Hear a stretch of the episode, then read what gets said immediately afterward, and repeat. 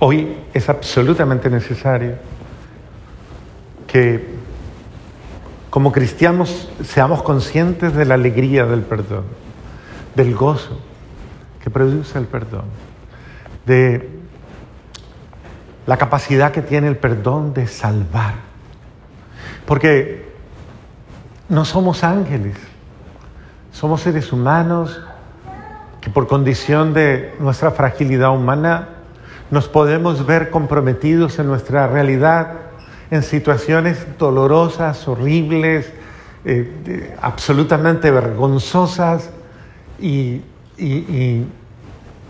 que nos amargan la vida. Situaciones de pecado, situaciones de tragedia, situaciones de, de maldad. No porque seamos malos en nuestra esencia, porque Dios se haya equivocado o haya, hecho algo mal sino porque nuestra condición de fragilidad y tristemente nuestra torpeza, nuestra ligereza, nuestros desórdenes emocionales, nuestros desórdenes eh, incluso eh, eh, en muchos aspectos de nuestra vida, nuestra falta de dominio personal, nuestra falta de gobierno de sí mismo, nuestra falta de, de, vida espiritual, nuestra falta de humildad, nuestra falta del ejercicio de una verdadera vida cristiana, nuestra falta de acción del Espíritu Santo en nosotros, nuestra falta de disponibilidad a la gracia, nuestra...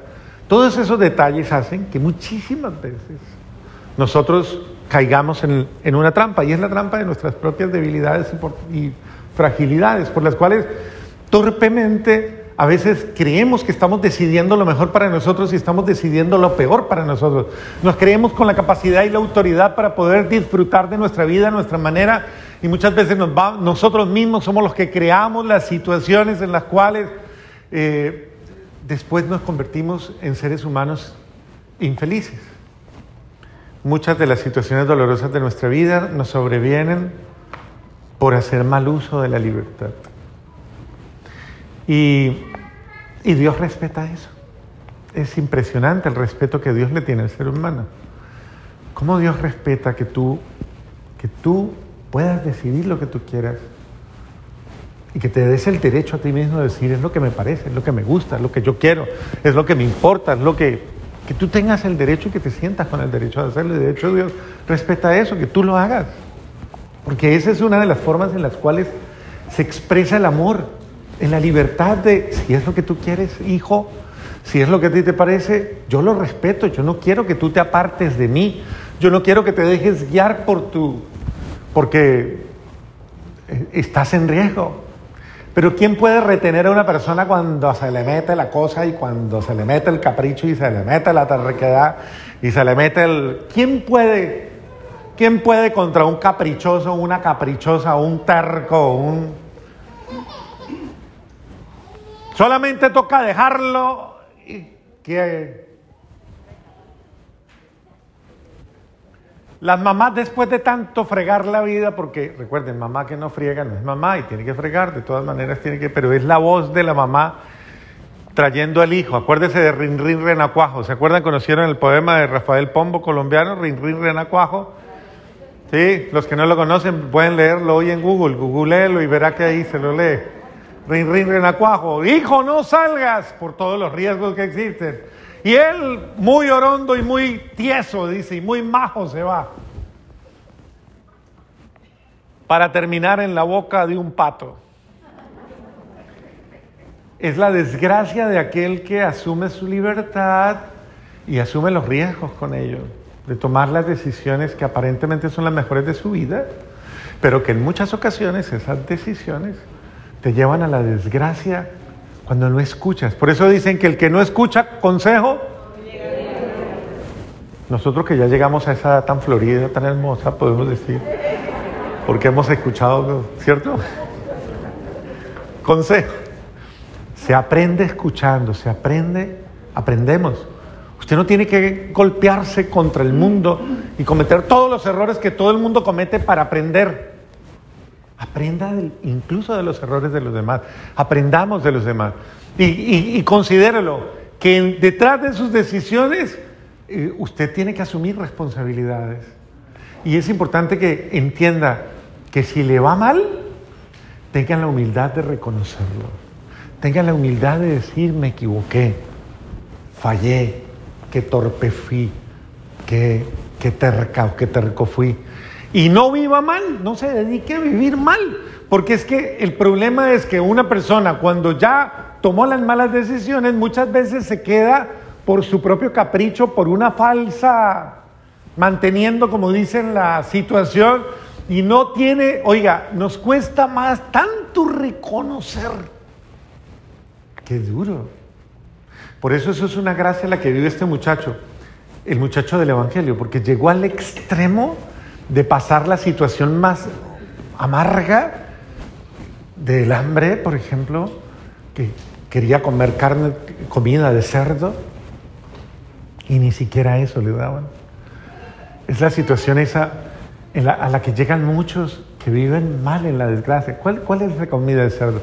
Puede que usted, usted diga, pero yo como bien, yo como rico, pero usted no come, usted no come, usted traga amargura, usted trama desgracia, usted trama de dolor, resentimiento, frustración, fracaso, y usted, usted todos los días se traga eso, todos los días se lo traga, pues este matrimonio tan infeliz, esta vida tan infeliz, esta, ¿por qué?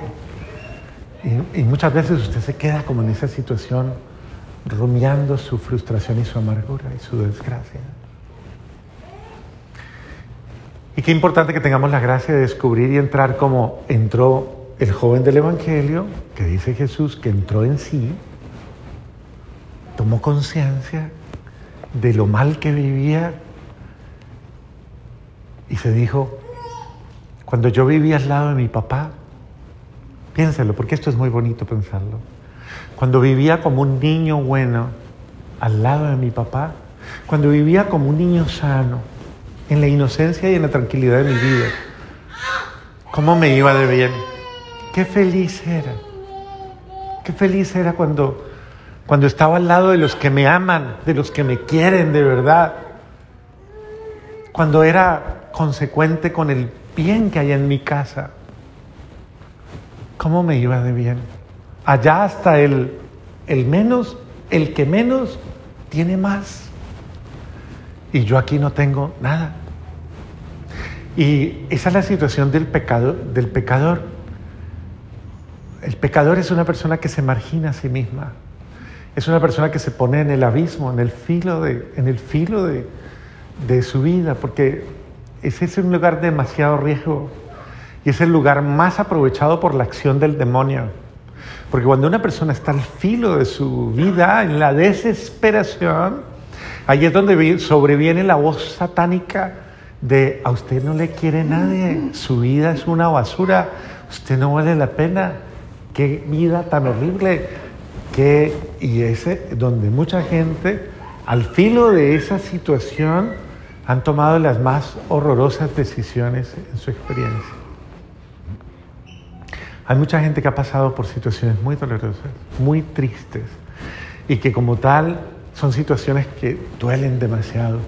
El papá que ha fallado y ha sido infiel a su hogar y ha destrozado la dignidad de su familia, la mamá que se ha refugiado en el resentimiento, en el odio, en la amargura y nunca volvió a ser un, ser humano feliz, los hijos que agredieron y maltrataron y violentaron, los familiares que se aprovecharon y destruyeron la confianza, el amor de la familia y, que la usaron y la, y la atropellaron por todos los medios. Y tanta gente que de una manera enfermiza y torpe han cometido errores esas personas no son felices y no están bien. Ahora, puede que aquí, estemos, aquí estamos los buenos o los... Aquí estamos los buenos, ¿cierto? Los malos se quedaron en la casa, ¿cierto? Bendito sea Dios.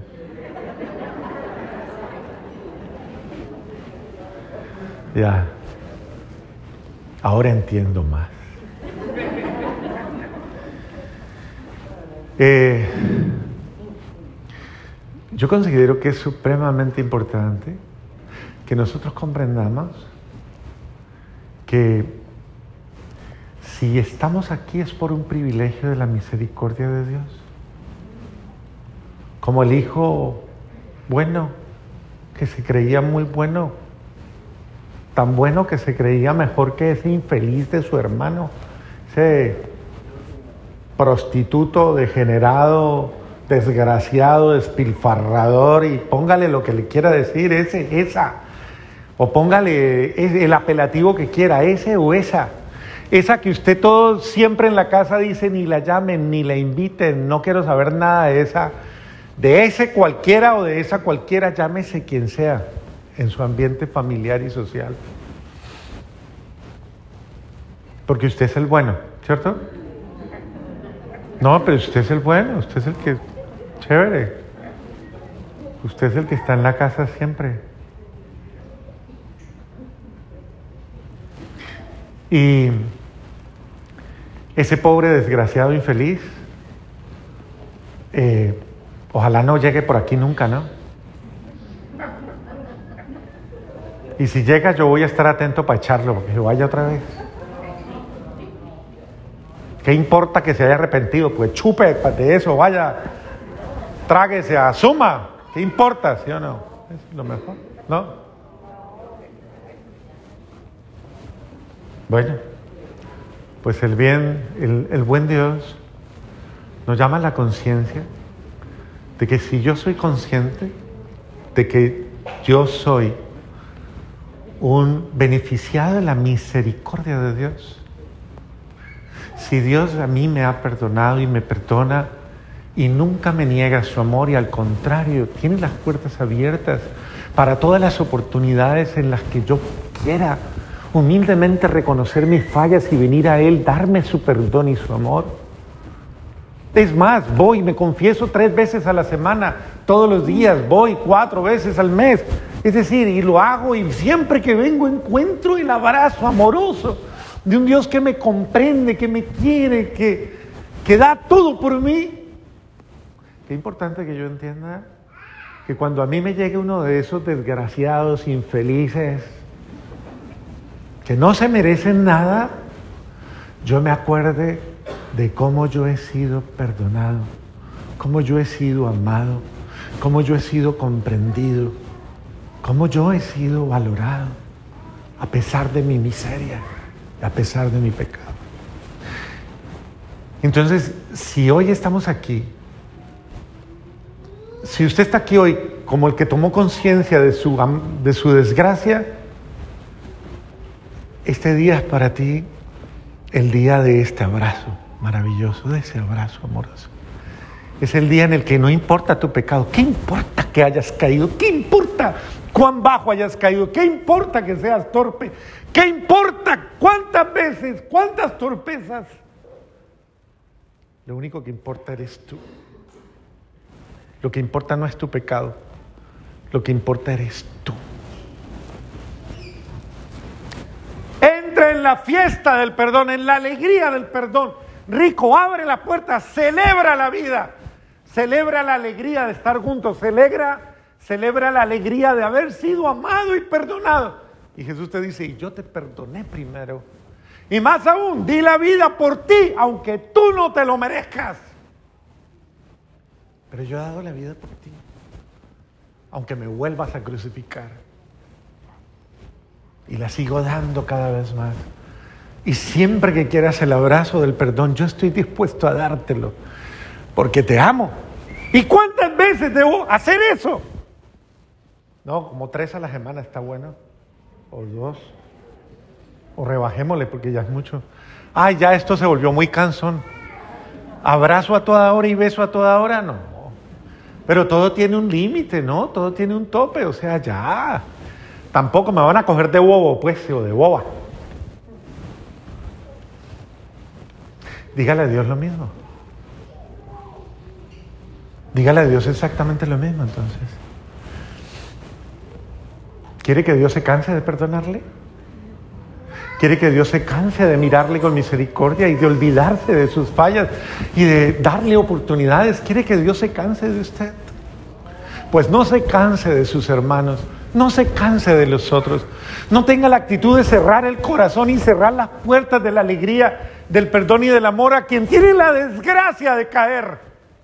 Tal vez usted es un privilegiado, un bienaventurado, tal vez tiene la alegría de estar en pie mucho tiempo porque Dios le sostiene, pero hay otros que no tienen la, no tienen la gracia de ser tan fuertes como usted, o tal vez tan perseverantes, o tal vez tan santos. A lo mejor son, son los más necesitados. Y el Señor te dice hoy, como el Padre, sé feliz como el Padre. Bueno, sé feliz. Abre tus brazos y acoge. Abre tus brazos y ama. ¿Qué importa tu pecado? Lo que importa eres tú. Te estaba perdiendo y me lo han devuelto. ¿Cuántos están perdiendo hoy día a su marido por su soberbia y su terquedad? ¿Cuántos maridos están perdiendo su mujer y su hogar, su familia entera, porque no se sueltan y no, no son humildes? ¿Cuántos están perdiendo a sus hijos, a, a su familia? Porque lo único que tienen en su mente y en su corazón es eso, el resentimiento, el odio, la rabia, la herida, el dolor, me lo hicieron, es que yo no voy a hacer la boba otra vez, el bobo otra vez, no voy a... ¿Qué, ¿Qué importa esto si Él me ha amado primero, Él me ama, Él me perdona y de aquí en adelante lo que importa es el amor y el perdón de Dios que me da la gracia de volverte a recibir en mi vida, volverte a amar, volver a darte otra oportunidad, perdonarte como Él me está perdonando, salvarte. Porque amar y perdonar es salvar. Solo el que ama y perdona, salva. El que no ama y no perdona, condena. Pero ese que, ama, que, que dice amar, que dice ser bueno, no ama, no perdona, no se abre, no celebra la alegría del encuentro, del rescate del otro, vive su propio infierno, su propia desgracia y no entra a la fiesta se queda fuera de la fiesta celebrando su amargura. Dios quiere que tú entres a la fiesta, por eso sale como el Padre misericordioso y te dice, ven, vamos a celebrar. Celebremos la alegría del hermano encontrado. Yo le voy a hacer una propuesta hoy. Llegue a su casa hoy y haga eso. Pídale perdón a su esposo. Pídale perdón a su esposa. Ella necesita. Pídale perdón a su mamá. Pídale perdón a sus hijos. Pídale perdón a su papá, a su mamá, a su suegra, a su nuera, a su yerno, a su concuñada. Huélale a lo que le huela. Le moleste como le moleste usted. No mire Mira a ese ser humano al que Cristo abraza y ama hoy, limpia, perdona y sana y celebre la alegría del amor. Sea libre, rompa las ataduras del pecado, sea libre, quítese hoy esa carga. Ya no lo veo, pero es que está muy lejos, Padre, y hasta mejor. No, llame, para eso hay teléfono y hay Zoom, FaceTime, todas las redes sociales, llame. ¿Qué importa? Llame, rompa, pero hágalo. Haga posible que este día del Hijo pródigo, del amor y de la misericordia sea real y que usted lo pueda vivir y decir desde hoy en adelante, bendito sea Dios, me sané, nos sanamos de ese dolor, de esa ira, nos sanamos porque nos perdonamos, porque nos amamos. Amén.